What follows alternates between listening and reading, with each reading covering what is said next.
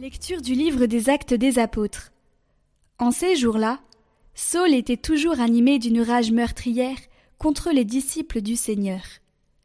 Il alla trouver le grand prêtre et lui demanda des lettres pour les synagogues de Damas, afin que, s'il trouvait des hommes et des femmes qui suivaient le chemin du Seigneur, il les amène enchaînés à Jérusalem. Comme il était en route et approché de Damas, soudain une lumière venant du ciel l'enveloppa de sa clarté. Il fut précipité à terre. Il entendit une voix qui lui disait Saul, Saul, pourquoi me persécuter? Il demanda Qui es-tu, Seigneur? La voix répondit Je suis Jésus, celui que tu persécutes. Relève-toi et entre dans la ville. On te dira ce que tu dois faire. Ses compagnons de route s'étaient arrêtés, muets de stupeur. Ils entendaient la voix, mais ne voyaient personne. Saul se releva de terre, et bien qu'il eût les yeux ouverts, il ne voyait rien. Ils le prirent par la main pour le faire entrer à Damas. Pendant trois jours il fut privé de la vue, et il resta sans manger ni boire. Or, il y avait à Damas un disciple nommé Anani. Dans une vision, le Seigneur lui dit Anani Il répondit Me voici, Seigneur. Le Seigneur reprit Lève-toi, va dans la rue appelée rue droite, chez Jude, tu demanderas un homme de Tarse nommé Saul. Il est en prière et il a eu cette vision. Un homme, du nom d'Anani, entrait et lui imposait les mains pour lui rendre la vue. Anani répondit Seigneur, j'ai beaucoup entendu parler de cet homme, et de tout le mal qu'il a fait subir à tes fidèles de Jérusalem. Il est ici, après avoir reçu de la part des grands prêtres le pouvoir d'enchaîner tous ceux qui invoquent ton nom. Mais le Seigneur lui dit Va, car cet homme est l'instrument que j'ai choisi pour faire parvenir mon nom auprès des nations, des rois et des fils d'Israël. Et moi, je lui montrerai tout ce qu'il faudra souffrir pour mon nom. Anani partit donc et entra dans la maison. Il imposa les mains à Saul en disant Saul, mon frère, celui qui m'a envoyé, c'est le Seigneur. C'est Jésus qui t'est apparu sur le chemin par lequel tu venais. Ainsi, tu vas retrouver la vue, et tu seras rempli d'Esprit Saint. Aussitôt tombèrent de ses yeux comme des écailles, et il retrouva la vue. Il se leva, puis il fut baptisé. Alors il prit de la nourriture et les forces lui revinrent.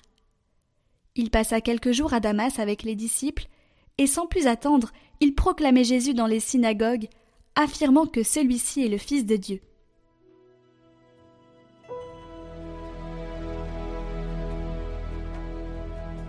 Allez dans le monde entier, proclamez l'Évangile. Louez le Seigneur tous les peuples, fêtez-le tous les pays. Son amour envers nous s'est montré le plus fort, éternel est la fidélité du Seigneur.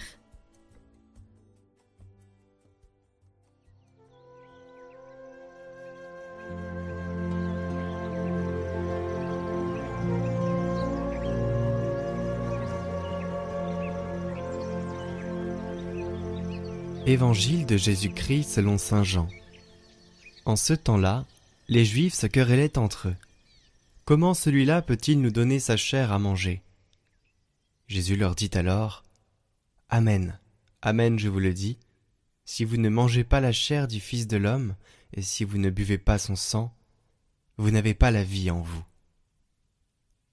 Celui qui mange ma chair et boit mon sang a la vie éternelle, et moi, je le ressusciterai au dernier jour.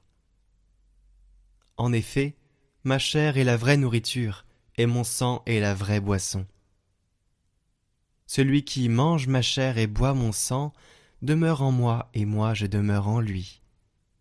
De même que le Père qui est vivant m'a envoyé et que moi je vis par le Père, de même celui qui me mange lui aussi vivra par moi.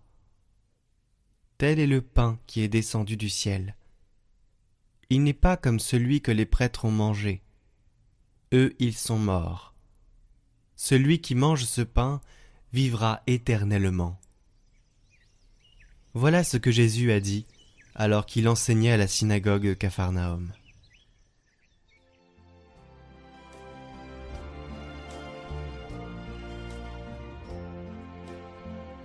Commentaire de Sainte Catherine de Sienne. Dieu se donne, folie d'amour. Trinité éternelle.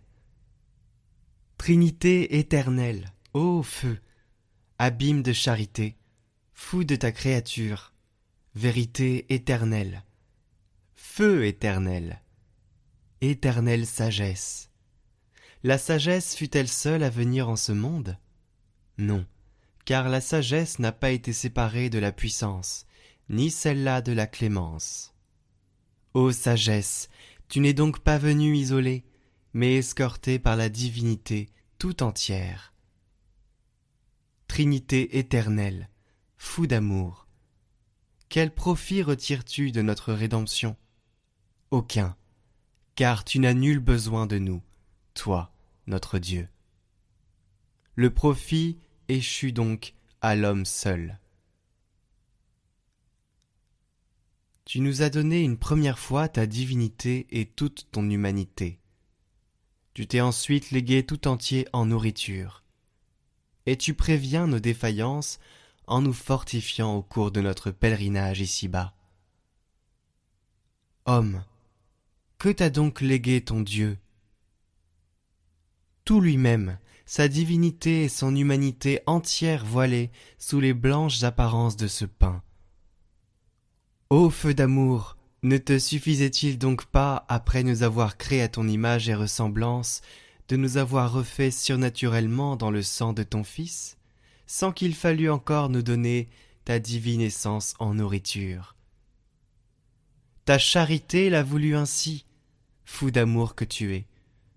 Non seulement tu as donné ton Verbe dans la rédemption et dans l'Eucharistie, mais aimant à la folie ta créature, tu lui as donné ton essence tout entière.